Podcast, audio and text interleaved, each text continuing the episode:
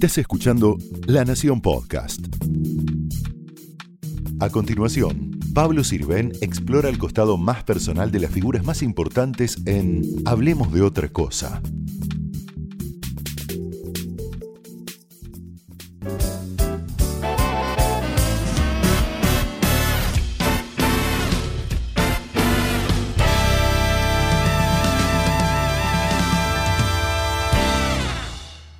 Muchas gracias, Eduardo Costantini, por venir a Hablemos de otra cosa, acá en Negroni, en la Recoba. Y la primera pregunta que te quería hacer es, con los empresarios, el tema de la cultura más bien no está tan presente, o si está presente, revierte en ellos mismos, ¿no? De pronto el Colón, más por el lado social, o a veces cuando nos enteramos de alguna donación casi póstuma, ¿no? Pero sos como un rara avis dentro de los empresarios, de los mega empresarios que tienen negocios tan grandes y que al mismo tiempo, en paralelo, tienen una actividad cultural tan fuerte. ¿Esto es así? ¿Es un prejuicio mío? Eh, ¿Es algo de las dos cosas? ¿Cómo, cómo, cómo lo ves? Bueno, primero gracias por haberme invitado. Un placer. Y, o sea, yo creo que, que el ser humano tiene una vocación, hobbies, inclinaciones y entonces se manifiesta a través de eso. ¿no? Entonces, si vos decís los empresarios y la cultura, bueno, no va a haber siempre una correlación entre el empresario y la cultura, el empresario y el deporte, el empresario y la lectura, ¿no es cierto? En el caso mío, naturalmente desde joven eh, me incliné al coleccionismo, ¿no? O sea, desde mis 20 años y en realidad desde esa época también empecé, eh, bueno, empecé a trabajar, empecé a tratar de hacer negocios, hacer plata, eh, hacer carrera. Y entonces fueron dos actividades eh, paralelas que después aprendí con el tiempo a integrarlas. ¿no? O sea, a mí me parece que uno es todo. O sea, yo no soy empresario solamente, gracias a Dios. Eh, también me gusta el deporte, mis amigos, la familia, sin duda. Y la cultura, el coleccionismo, ¿no? la pintura en especial. ¿no? Pero no hay, por ejemplo, en otras partes del mundo, especialmente en el mundo desarrollado, es un poco más eh, frecuente la figura del mecenas, ¿no? del mecenas privado, eh, que, brinda o devuelve a la sociedad también en ese en esas donaciones o en, poner plata en, instituciones o en salas o en museos. Digo, esto es como un poco más eh, particular eh, en la Argentina, ¿no? No, no, bueno, yo creo que sin duda, eh, sobre todo en Estados Unidos, pero bueno, pero para, para señalizar un país que, creo que, que donde, donde la familia y las empresas, donde el sector privado tiene un rol más protagónico en inversiones sociales, eh, digamos en el, en el apoyo a centros de investigación, hospitales, colegios, universidades, bibliotecas, museos. ¿Y por qué crees que no se da tanto en la Argentina? Bueno, por distintas causas. Primero por la cultura nuestra, o sea, nosotros tenemos una cultura latina donde prima la familia frente a la cultura anglosajona, donde la familia es importante, pero eh, también es importante el individuo y la sociedad. La sociedad tiene un rol, eh, una valoración eh, relativa, digamos, más significativa que acá, ¿no? O sea, la, la mentalidad nuestra, tana, española, es que vos cumplís con tu familia, eh, y ya cumpliste. Lo estoy poniendo muy mm, esquemáticamente, ¿no? estamos reduciéndolo demasiado, ¿no? Pero, pero es eso, o sea, vos dejas toda tu plata, tu familia, y, aparte la, la, cuidás, la custodiás, ¿no? Eso también viene de la religión católica, ¿no? El cuidado de la familia, digamos, ¿no? Eh, en cambio, no, en, en aquellas culturas lo que yo te dije, eso se manifiesta en el, en el derecho, ¿no? Porque hasta hace poco acá vos tenías que dejar por obligación el 80% de tu patrimonio de la familia. Era forzado. Si, vos eh, dejabas más dinero que eso, un miembro familiar puede objetar la donación en vida que, uno hace, ¿no? O sea que, y después también el, también el Estado, yo creo, que, que ya lo considera, eh, forma parte de esa cultura, y el Estado pretende menos de las familias y de las empresas en su rol eh, en estos proyectos públicos. Entonces vos tenés hospitales totalmente desprovistos en su equipamiento, con falencias graves de presupuesto, y en realidad, si bien sí hay fundaciones que sostienen hospitales, eh, realmente si vos ves lo que recaudan, es muy magro en relación a la sociedad pudiente que tiene la Argentina, a pesar de, del tamaño de la economía, si querés, de la pobreza que hay, pero bueno, hay una cantidad de ahorros muy significativas que no están volcadas proporcionalmente a proyectos de inversión. Y por último, también lo ves en, la legislación fiscal. O sea, vos en los otros países tenés desgrabación fiscal ante las donaciones y en la Argentina no. O sea, la Argentina es lo mismo. Aun cuando lo hagas a, la sociedad, no para no revirtiendo por tu familia. Por supuesto, o sea, si, si vos compras una ambulancia para un hospital, no sé, al clínica, le donaste una ambulancia, es lo mismo que te compraras un auto de lujo Sport. Desde el punto de vista fiscal es totalmente indiferente la evaluación del fisco acerca de la función de ese gasto, ¿entendés? ¿Qué función cumple la sociedad? Bueno, es lo mismo. Un poco absurdo. No hace ninguna lectura. En realidad, tampoco, tal vez culturalmente no la hace y también tiene una necesidad fiscal tan grande que la degravación le juega contra la recaudación. En este programa tenemos una sección que es ¿Dónde estabas cuándo? ¿no? Y elegimos un hecho de una magnitud mundial que todavía se recuerda, pero además a vos en ese momento te estaba pasando algo. Lo vemos y lo comentamos. ¿Cómo no? Fueron hasta ese 11 de septiembre un símbolo de la ciudad. 30 años de presencia en la capital financiera de Estados Unidos y para muchos del mundo. Eso terminó a las 8 y 45 de la mañana.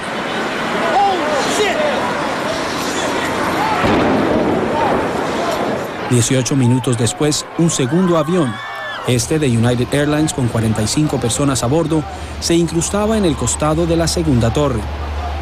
Cientos quedaron atrapados en los pisos superiores de las torres. Y vos estabas justo en los eh, dolores de parto casi del Malva, ¿o no? Bueno, sí, ese fue un día terrible para, para todos. Y mm, hubo un antes y un después, no me parece, a, a ese atentado. Eh, bueno, nosotros estábamos en Buenos Aires choqueados y, estábamos por inaugurar eh, Malva, estábamos por hacer la apertura de Malva, eso fue el 11 de septiembre. Incluso habían un pequeño grupo de obras eh, que no pudieron venir, porque estaba todo el área clausurada. Y, y bueno, o sea, fue muy, muy impactante para... Después eso tuvo consecuencias de todo tipo, ¿no? Desde el punto de vista de la seguridad mundial, eh, tuvo consecuencias, temores de la sociedad, hubo hubo salidas de, Nueva York eh, afuera de la ciudad, mm. eh, ¿no es cierto? Y también el, impacto económico sobre el empleo. Eh, y después también hubo otras consecuencias, ¿no es cierto?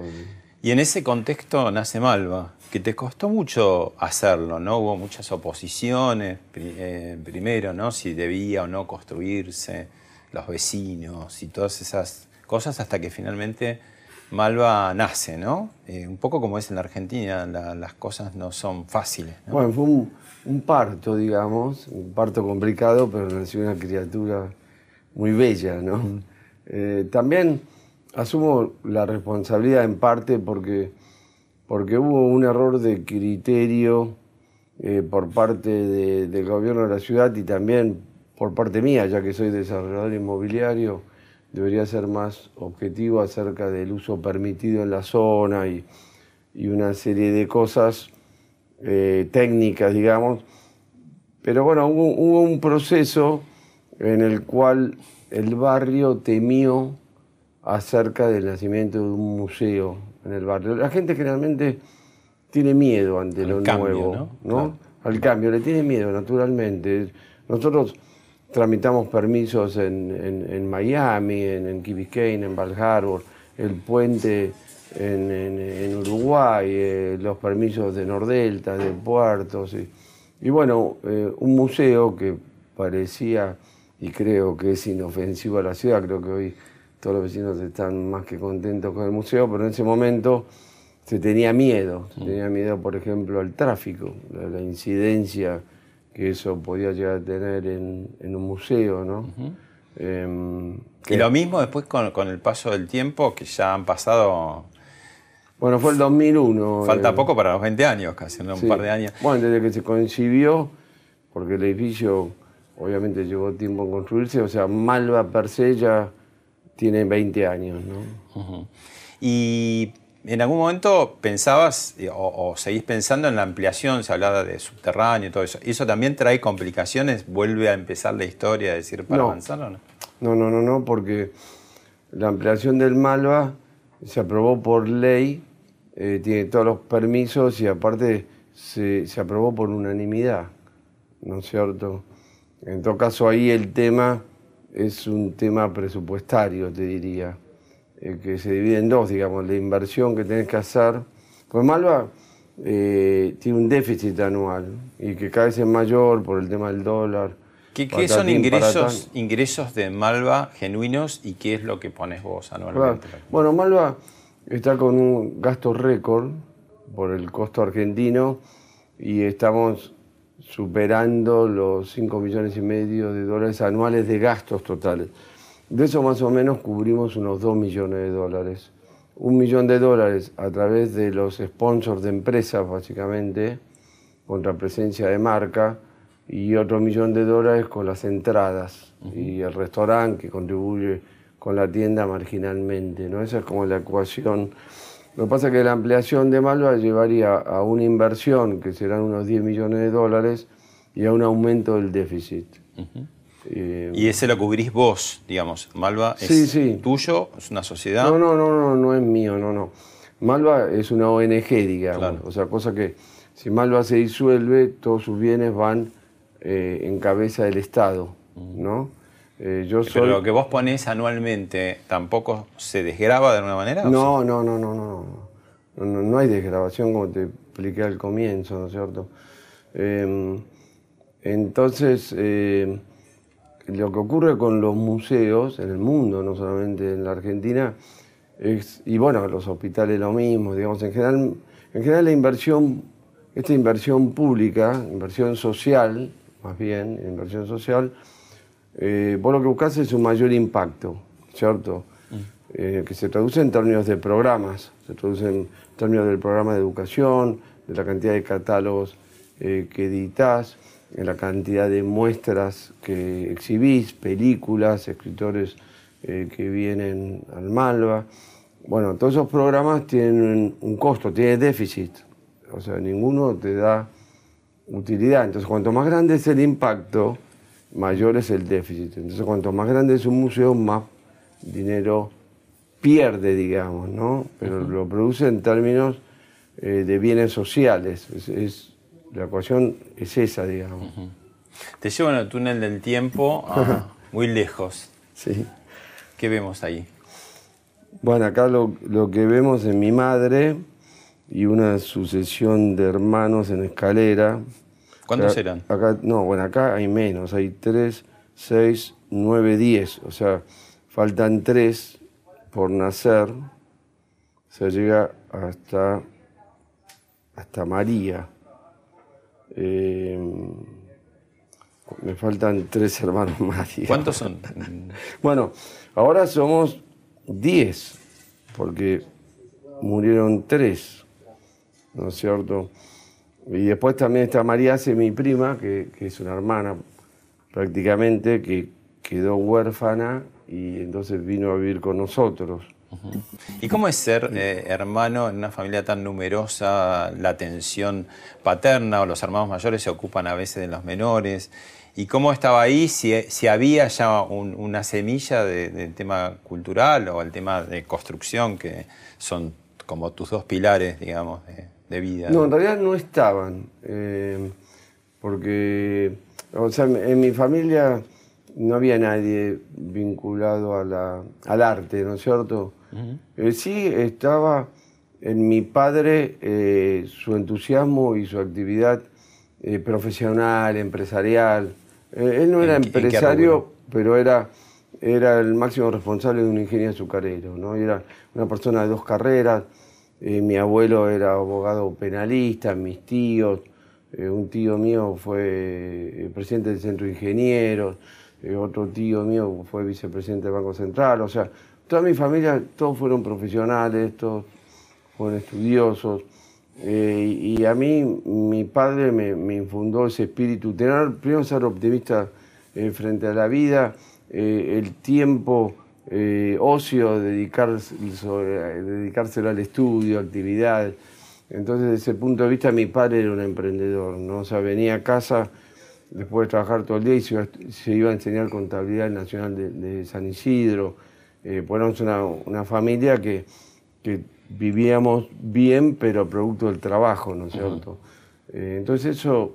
no una familia rica, digamos. No, no, no, no, no. Y además era un montón, un gasto, digamos, porque hay que mantener toda esa casa. Sí, muy grande y creo que tuvimos una, una rama eh, rica, que eran los Belauste y Anchorena, que no sé quién se, se fundió, según las protestas de mi abuela materna y, mi padre italiano, eh, sin, sin papá, su papá murió cuando tenía cinco años y educó a, todos mis tíos paternos, los educó mi abuela, abuela Inés, que es una persona que tiene un temple, un equilibrio mental, mm. eh, inteligencia sorprendente. Entonces yo, absorbiste un poquito todo eso. En toda mi familia. Ahora, vos puntualmente eh, sí fuiste, pusiste la semilla más concretamente el tema de cultura, por ejemplo, en tu hijo Eduardo, que dejó un testimonio y así nos cuenta.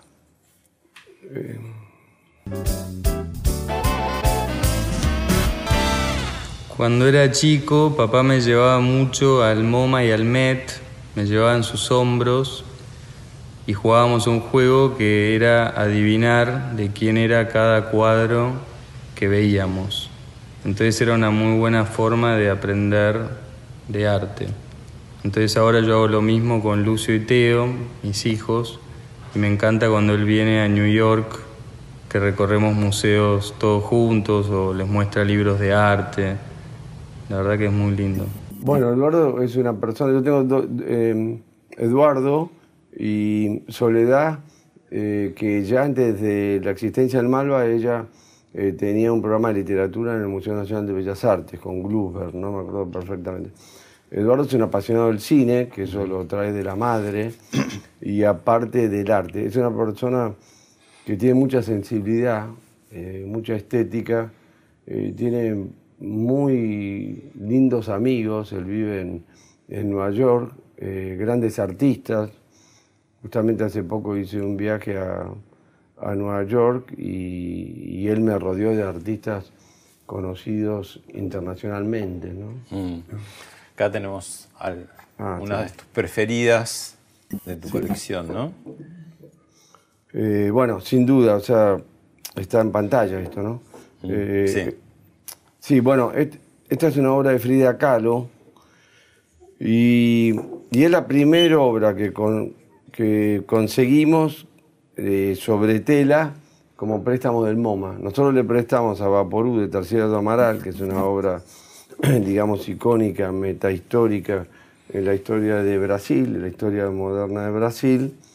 Nosotros le prestamos entonces esta obra y ellos nos prestaban esta obra con un boceto de un mural que Frida, que Diego Rivera iba a hacer, ¿no es cierto? Sí, yo amo a Frida eh, hagamos su, la historia de ella, eh, su creatividad, el hecho de, haber hecho una historia personal y haber, sufrido, haberse ¿no? iluminado a través de la pintura y de, de esa pintura haber hecho una, una biografía de una vida tan, eh, tan eh, No, lo dura. ¿no? Eh, bueno, e- e- esta obra de acá, Baile de Tehuantepec, en el año 95 se remató con el autorretrato de Chango y Loro que yo pude comprar, que hoy es del Malva, ¿no es cierto? Y entonces lo compró un coleccionista eh, neoyorquino, que era el dueño de Sigram, yo no sabía, y bueno, eh, no la vi por 21 años.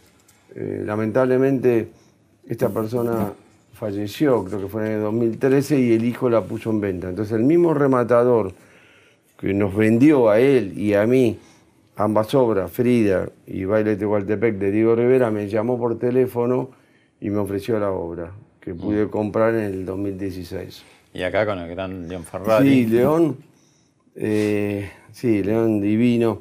Eh, siempre le quise comprar el avión que, con el Cristo crucificado que, eh, que él prestó, hizo un préstamo a largo plazo al Malva en la inauguración y fue un hecho realmente muy conmovedor porque esta obra es del año 60 y él está, a través de esa obra está haciendo una crítica a la sociedad occidental cristiana y se inauguró el Malva el día 21 de septiembre a muy pocos días de, de lo que se llama September 11, ¿no es cierto? Claro, de, lo que vimos. de- de lo que vimos recién Las Torres eh, Gemelas. por aviones.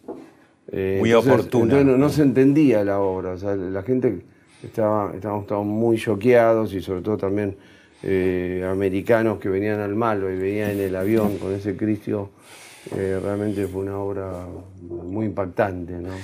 Esto que vamos a ver ahora no fue en el Malva, pero sí tuvo a León Ferrari como protagonista, que fue cuando estuvo en el Centro Cultural Recoleta y que se armó esto que vamos a ver.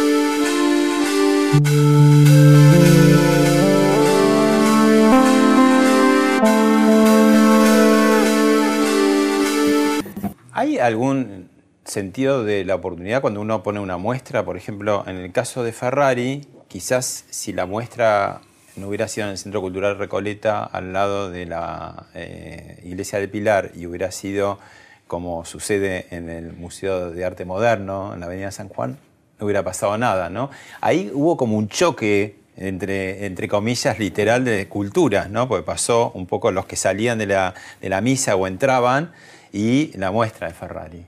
¿Cómo, cómo, cómo ves eso? ¿Qué, qué cuidados hay que tener con la cultura? Que parece un contrasentido, porque con la cultura no habría que tener ningún tipo de cuidados, pero a veces las sensibilidades ¿no? juegan su. en estos países. Sí, justamente cuando eh, pasaste las imágenes pensé justo en el Centro Cultural Recoleta, o sea, el antagonismo. eh, Quizás eso era parte de la, la performance que él quería hacer, pero. No, no creo. eh. Eh, no creo que haya sido tan pensado de esa forma. Eh, no, no conozco los entretelones, pero, pero a veces además las muestras se Pues se rompió algunas obras. ¿Te acordás que alguien rompió? No, no, no, por supuesto, por supuesto, pero te quiero decir que, bueno, la- las muestras siempre se planifican con, con mucho tiempo de antelación. Eh, no sé cómo habrá, tal vez la curadora está más abierta a recibir esa obra que el Museo de Arte Moderno de la calle San Juan. A veces es una cuestión de agendas, ¿no? eh, Que- cuestión de agenda, cuestión de, de- de- de- de aceptación, de apertura. Eh, hay, hay muchas variables que se conjugan para que, que una muestra se dé en un momento y en el lugar que, que se da, ¿no es cierto? Lo que pasa es que es cierto, o sea, León tiene dos cuerpos de obra, digamos. Una obra conceptual, que te diría, sin duda, es la obra capital ante los ojos del mundo. O sea, los, los grandes curadores occidentales, cuando viajaban a la Argentina, descubrieron todo el cuerpo de obra, que la, culminación es el cuadro escrito de la década del 60, 1963. Eh, y en realidad, este cuerpo de obra, que, que es, eh, que, es, eh, que tuvo una posición ideológica muy fuerte en, contra de la religión católica, en realidad ellos eh, no le dan tanta importancia desde el punto de vista de, del peso eh, artístico de la obra, ¿no? en la historia del arte latinoamericano y del arte mundial. Eduardo, ¿por qué constructor y no, por ejemplo, fabricante de autos o productor agropecuario? Claro, bueno, fabricante de autos tal vez podría haber sido. Eh, yo desde, también nuevamente, de mis 20 años, eh, primero yo tengo una asociación con la estética desde chico, ¿no es cierto? Eh, cuando yo vendía ropa, etcétera, me gustaba el diseño. Y como economista, desde el punto de vista de las alternativas de inversión, siempre la actividad inmobiliaria, la compra de propiedades fue una alternativa, pero yo me volqué a la parte estética del diseño, naturalmente, se ve que lo tengo. Eh, entonces me enganchó más, o sea, me enganchó como alternativa de inversión y, me enganchó como la posibilidad de agregar valor acerca, eh, a través de, un conjunto de atributos a una propuesta de una vivienda, de una ciudad como es Nordelta, o un edificio corporativo. ¿no? Y entonces, sobre todo a partir del año 91, tomé una decisión de estar más involucrado en la economía real que en el mundo de las finanzas, que, que fue mi fuerte desde mis 20 años hasta... Pasó por bancos. Claro, he pasado por bancos, eh, agente de bolsa, etcétera, etcétera no deja de, ser un poco abstracto, ¿no? El mundo del dinero, vemos las bolsas un día para el otro. Y, en cambio, construcción, el ladrillo es como muy concreto, ¿no? Si uno ve las figuras de ambas actividades. Sí. Y tiene como mejor prensa, además, la construcción, ¿no? Para decir, ah, obra, trabajo, obreros, ¿no? Cambio el mundo de las finanzas en las últimas décadas, no solamente en la Argentina, sino en el mundo occidental está como muy cuestionado, ¿no? Porque uno ve esos ascensos, y esas caídas de, imperios, ¿no? Este, financieros terribles. Bueno, en realidad es así, lo que pasa es que, el mundo financiero más volátil de por sí. Ahora, eh, sin duda, eh, el mundo de las finanzas y los bancos son esenciales dentro de una funcionalidad productiva de un país. O sea, vos tenés que financiar la producción, ¿entendés? La, obra pública, la, inversión privada, el consumo, tenés que captar el ahorro también de la sociedad. O sea, claramente hay una función social los bancos, los intermediarios financieros o lo que fuere, como todo, depende cómo lo regules, ¿no es cierto? Después que el empresario en cada uno de su sector trata de ganar lo máximo, eh, también es otra realidad. Ahora, desde el punto de vista de eso de los ladrillos, nosotros eh, lo que proponemos es eh, una calidad de vida a través de los proyectos que realizamos. Vos innovaste ahí, porque digamos, antes lo que había era alguien construir una casa, después un departamento, después un complejo de departamento, después el, country, después el, club de chacras, y vos la ciudad, digamos. Pues eso, es como el sueño del desarrollador. O sea, aparte te metes obligatoriamente en lo político y en lo social. Si vos haces una ciudad que ya tiene 40.000 habitantes, tiene siete colegios, eh, sanatorio, que está en busca de una universidad, que tiene programas deportivos, que tiene 250 voluntarias en una fundación, que tenés una estructura política que los 22 barrios tienen que formar parte de una asociación vecinal. Que ¿Y vos la imaginaste así? ¿Es mejor, peor o igual? Eh, nosotros, eh, sin duda, hicimos una curva de aprendizaje. Sabíamos que estábamos haciendo una ciudad, que es el acuerdo que yo hice con el ingeniero Astolfoni en el año 1997. Sabíamos que queríamos una ciudad, no queríamos una sumatoria de, de Y lo lindo era la escala y hacer una ciudad. Y que la, escala del proyecto agregue componentes diferentes que integraban una ciudad, que vos la lees a partir del tiempo, porque no puedes tener un colegio en el día uno o un centro comercial o un lago de 200 hectáreas. A medida que avanza y va obteniendo escala y población, vos vas a poder eh, sustentar una serie de servicios públicos, digamos, ¿no?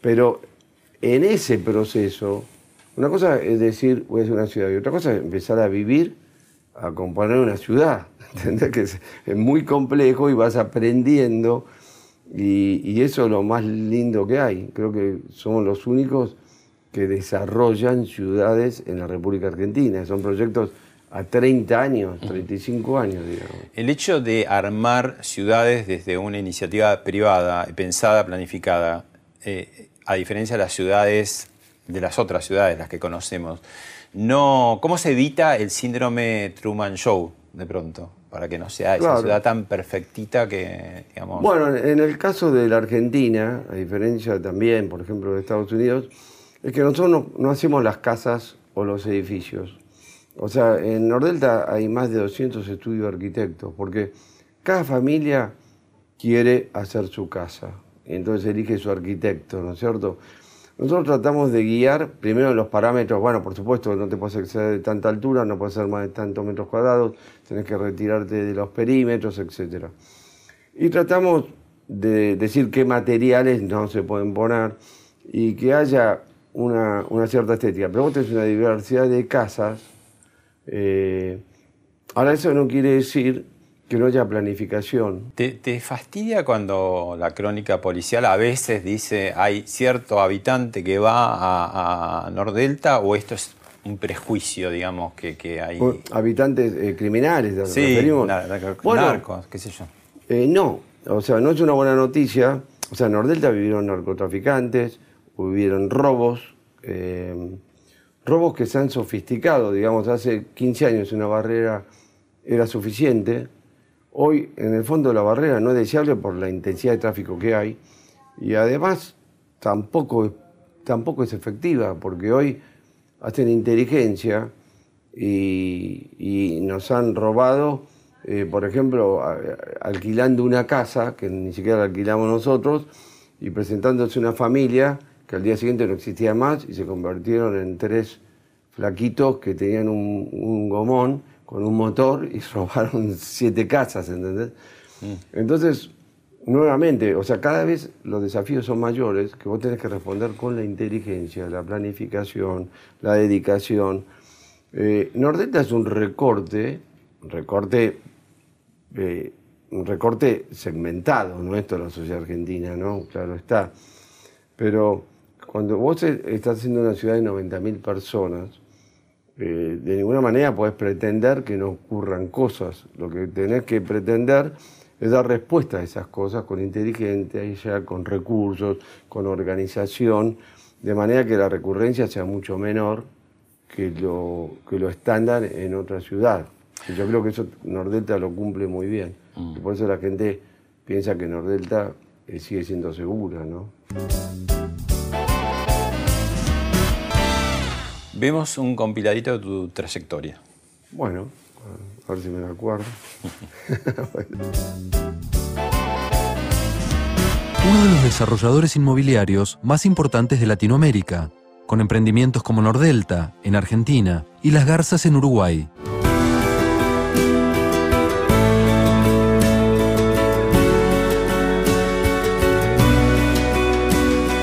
Fundador del Museo de Arte Latinoamericano de Buenos Aires.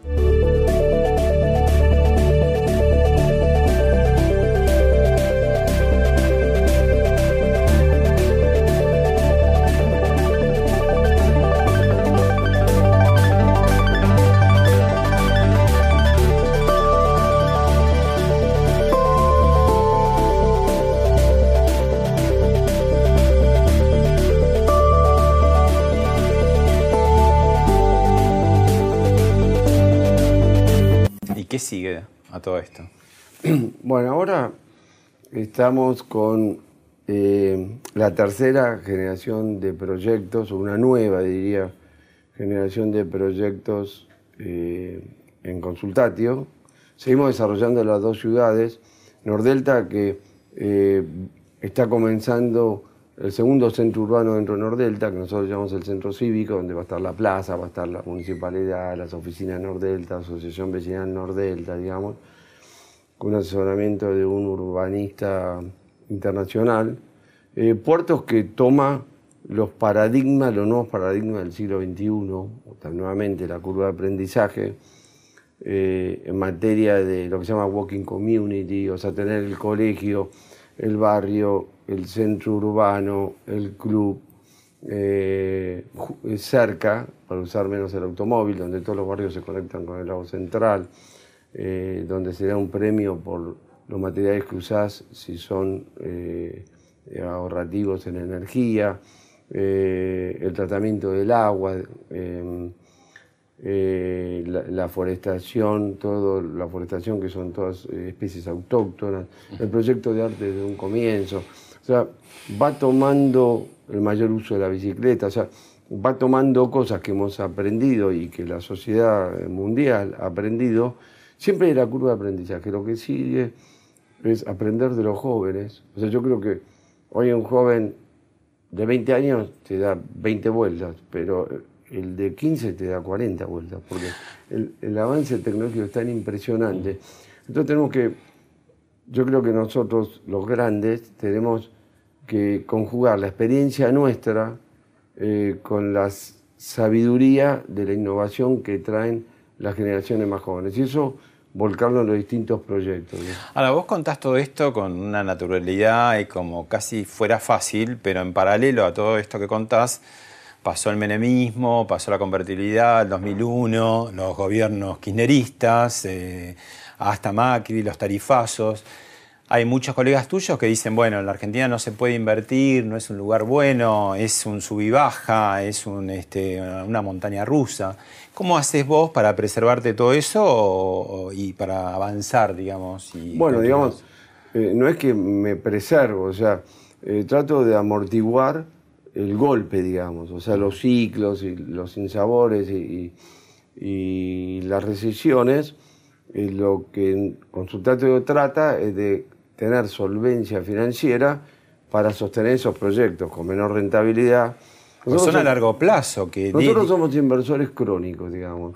Eh, somos inversores a 50 años, 100 años. Claro, pero digo, en una Argentina donde no ves eh, a dos años vista qué pasa. Bueno, nosotros nos concentramos en la calidad de la propuesta. Por ejemplo, Nordelta tuvo años muy malos, como el 2000, 2001, 2002. Tuvo años eh, bastante flojos, que es desde el CEPO en adelante, de 2011 hasta 2015. Te diría que esos fueron dos periodos muy malos y tuvo años eh, muy buenos. Entonces, si vos haces una buena propuesta a las familias, a la sociedad, con, lo que vos estás haciendo, con el proyecto que estás haciendo, eh, cuando ellas estén en condiciones, cuando se sientan optimistas, o muchas veces por necesidad inmediata, te eligen, ¿entendés? Eh, porque no nos olvidemos que los argentinos queremos seguir viviendo en la Argentina. En todo caso tendremos nuestro pasaporte y la cuenta del exterior, pero vivimos acá, eso con buena calidad de vida, aquellos que tienen eh, esa, e, esa, posibilidad, digamos, ¿no? Entonces, eh, nosotros también estamos para quedarnos, para vivir acá, donde yo nací, donde está mi familia, donde está mi raíz, yo tengo al Malva, yo tengo Nordelta, todos mis amores, mis afectos. Y bueno, cuando hay viento de popa, navegas con el viento de popa, cuando tenés viento en contra haces más bordes y tardarás más, eh, pero lo que sí tenés que tener, eso es cierto, es solvencia financiera para no hundirte en el medio, ¿viste? Alguien que te conoce mucho nos cuenta cosas de vos. Conozco a Eduardo desde hace casi 40 años y la verdad que hemos caminado juntos esta pasión, este vicio en realidad que los dos tenemos por el arte. Y tengo tantas anécdotas para contar que poder elegir una me resulta difícil. Bueno, quizá esa del, remate que hubo de la colección IBM, que en realidad tenía las piezas más extraordinarias del arte latinoamericano y eh, este, entre ellas las dos piezas estrellas eran el Frida Kahlo, que integra la colección del Malva, y el Diego Rivera, que se llama Danza o Baile en Tehuantepec. Y en aquel momento Eduardo tenía que elegir una u otra y obviamente eligió el Frida.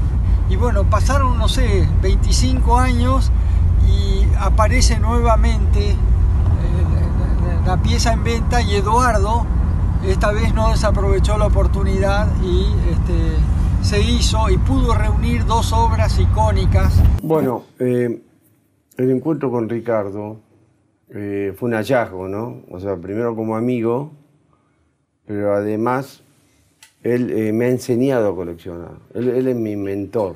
O sea, sin él el malo no tendría las obras que tiene, lo he dicho infinitud de veces, y él me hizo comprar las obras icónicas, metahistóricas que el Malva tiene, sobre todo el periodo moderno, ¿no? que creo que es una colección única en el mundo y que por eso continuamente eh, distintos museos y los mejores museos del mundo nos están pidiendo obra. Y a partir de ese interés, eh, nosotros nos conocimos en el 80, eh, él me, todo el tiempo eh, en mi sparring eh, clasificamos, le mando una obra, y digo, para mí es 650, él me dice esto, lo otro. He aprendido algo de él, él, sabe mucho más, es un gran conocedor y es un gran apasionado. Ahora te, pido como cuando ves una obra y te vas para atrás para mirarla en toda su dimensión, que me digas cómo es el prototipo promedio del empresario argentino, sus fortalezas, sus debilidades. Estamos generalizando claramente, ¿no? Sí, eh, eh, no, es fácil, digamos. Pero bueno, el empresario argentino es un sobreviviente, ¿no? Eh, exagerando el término, nuevamente simplificando. O sea, yo creo que, que nosotros, o sea, todos somos en parte sobrevivientes de la autoagresión que nos infligimos, porque todos somos responsables de Argentina, ¿no es cierto? Eh, entonces, bueno, el empresario argentino es, es una persona emprendedora eh, que eso lo lleva a la acción. O sea, el empresario es un emprendedor. ¿No espera mucho el Estado el empresario argentino? Algunos sí, o sea, no todos. O sea, cuando vos tenés un Estado grande como la, como la Argentina, evidentemente el Estado eh, da mucho más trabajo que en una economía que el Estado es más pequeño, mm. ¿cierto? Entonces, hay parte del empresariado que es proveedor del Estado. Sí, hay más que en otros países, sí, por el Estado más grande, eh, a los distintos niveles, o sea, es más del 40% de la economía, digamos. Eh, pero eso no, digamos, no condena al empresario. ¿no? ¿Sabe competir el empresario argentino con sus propios colegas de adentro y con los de afuera? Lo que ocurre es, o sea, vos tenés que pensar en Argentina eh, como un país que tiene males endémicos, ¿entendés? Todo es sintomático y todo, todo más eh, enraizado, es más estructural todo. Entonces, eh, si vos, por ejemplo, eh, yo, yo, yo, no tengo competencia del importado porque si vos sos una ciudad no puedes importar una ciudad, ¿no?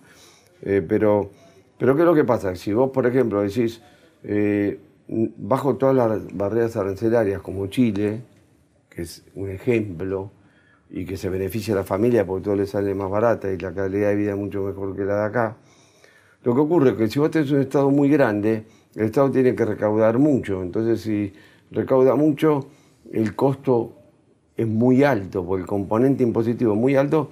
Y entonces, Pero no te eh, brinda servicios como el mundo desarrollado, digo, donde también tenés países nórdicos con un Estado que te cobra, pero bueno, te devuelve, digamos, una calidad de servicios bastante distinta. Pero sin duda, pero volvemos a lo anterior, o sea, nosotros hemos, eh, y nosotros atacamos eh, nuestra sociedad, nuestra economía, eh, a través de trampas, trampas a la democracia, a través de un elevado nivel de corrupción del sector privado, del sector público. O sea, todos los avatares y sinsabores. Eh, hay una crisis de valores en la Argentina, ¿entendés? O la plata fuera negro, o no pagar los impuestos.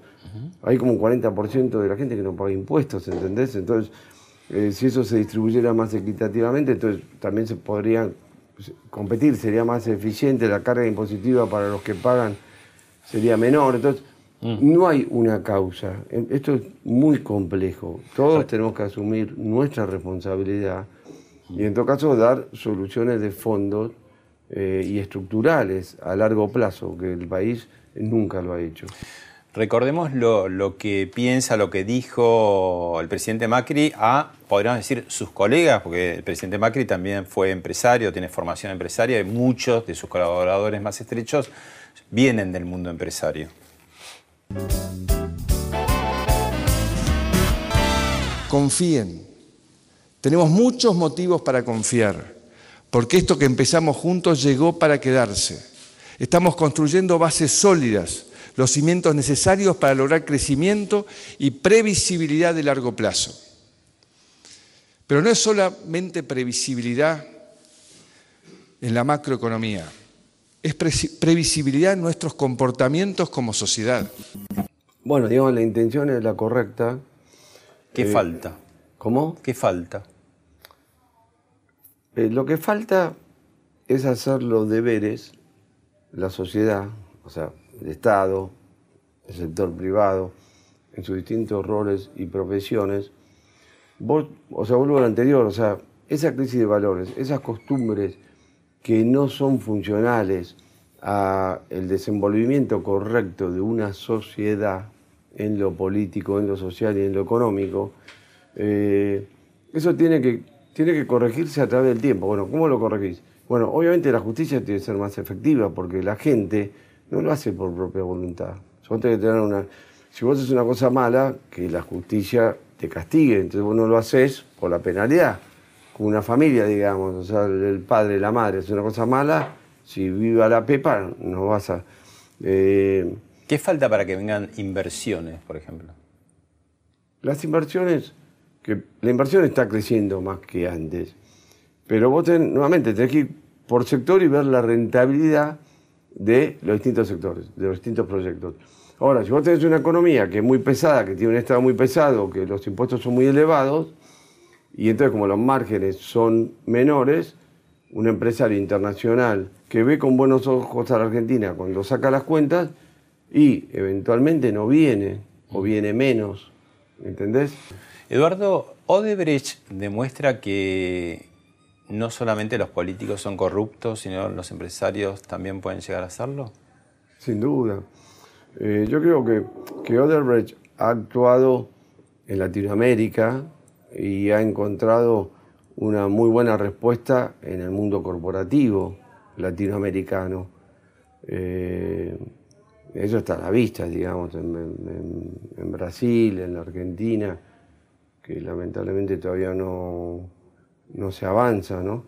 Eh, pero sí, o sea, cuando vos tenés un Estado y, donde, y cuando no hay controles, siempre va a haber eh, irregularidades entre el Estado y el sector privado, porque se produce una asociación ilícita eh, que es recurrente, ¿no es cierto? Vos hace un rato, cuando hablaste del negocio de Nordelta y de las complicaciones que puede haber, usaste unas metáforas de navegación. ¿Cuánto aprendiste por los deportes de riesgo que vos haces acuáticos y aéreos, además de romperte un poco el cuerpo, pero seguramente debes haber ganado más cosas? ¿Cuál es, ¿Qué te da y qué te saca eh, esos deportes?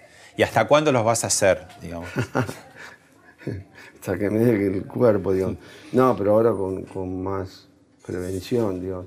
No, no, yo siempre fui deportista, siempre me ha gustado manifestarme con mi cuerpo eh, haciendo piruetas en los árboles, cuando al tocado en la calle, que yo siempre, he hecho eso y, siempre me ha gustado el agua. Todos mis proyectos dan al agua, eh, yo iba al náutico, a la, balsa de chicos, a la balsa de grandes, saltaba en el trampolín eh, y, luego descubrí el windsurf, que lo hice por, como por 20 años, y después descubrí el kite, que los hice por otros 20 años, amo el mar, la libertad del mar, su movimiento. Esa es la parte libre tuya que haces esas cosas, ¿no? Que te reencontrás con la naturaleza, con el riesgo, la adrenalina. Pero algo debes extraer de ahí para tu, tu ¿Qué te enseña el agua, el mar, las adversidades? Bueno, el mar eh, hay que respetarlo, tiene, tiene leyes que hay que seguir tenés que ser persistente. O sea, yo he naufragado mil veces. Eh, eh, he luchado en el buen sentido contra el mar. He, gastado horas y horas y horas en aprender esos deportes. Empecé el windsurf cuando no había profesor. Empecé el snowboard cuando no había profesor. Me pegué 80 eh, caídas en la nieve. soy bastante tosco con el kite, ni hablar. me, me caí 400, 400 veces hasta que me pegué contra una pared, digamos, ¿no? Pero, o sea, tengo mucha paciencia, soy muy persistente. Y, después del mar aprendes a acompañarlo, ¿no? O sea, nunca tenés que ir en contra del mar, tenés que dejarte llevar por, por la ola, por la rompida. ¿Y los negocios y, la política es un poco así también? Bueno, a mí la política no me gusta. Eh, no me gusta estar cerca del político, eh, ni tampoco ser contraparte con el Estado. ¿Y los políticos? Por la historia argentina. ¿Se te acerca? Respeto a los políticos, a todos, les doy el beneficio de la duda. Trato de ceñirme a la agenda, digamos, que, me compete. Y, esa es mi relación con la política. Actúo, actúo bastante con, con funcionarios públicos porque tengo proyectos de escala, eh, escala social, a nivel provincial, a nivel municipal. ¿Tuviste alguna propuesta indebida alguna vez?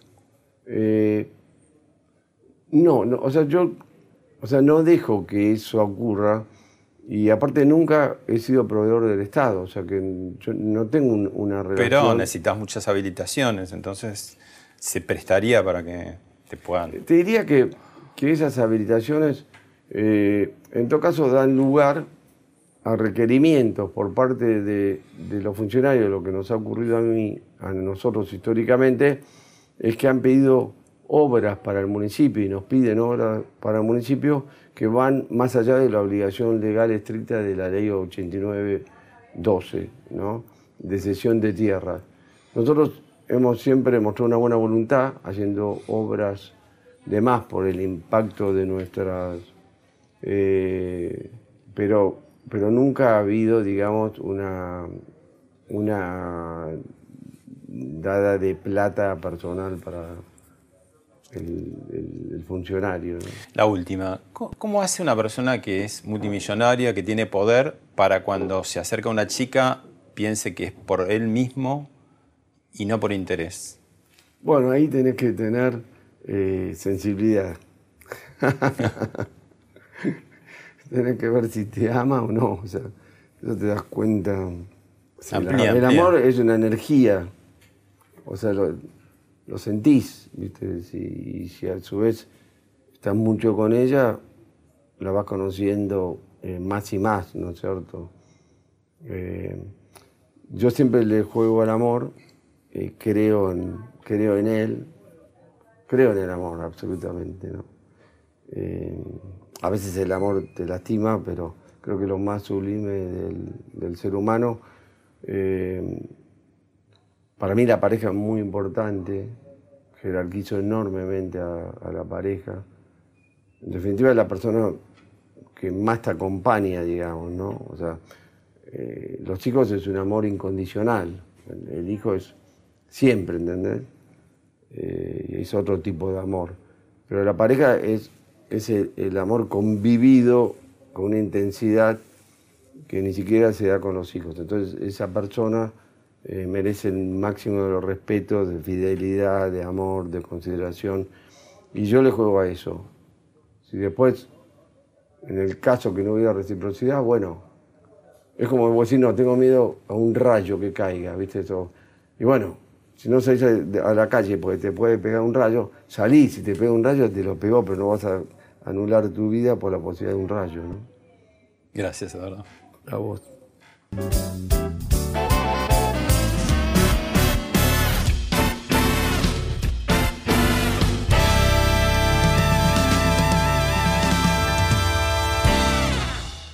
Esto fue Hablemos de otra cosa con Pablo Sirven, un podcast exclusivo de la Nación. Escucha todos los programas de La Nación Podcast en www.lanacion.com.ar. Suscríbete para no perderte ningún episodio. Estamos en Spotify, Apple Podcast, Google Podcast y en tu reproductor de podcast favorito. Seguí escuchando La Nación Podcast.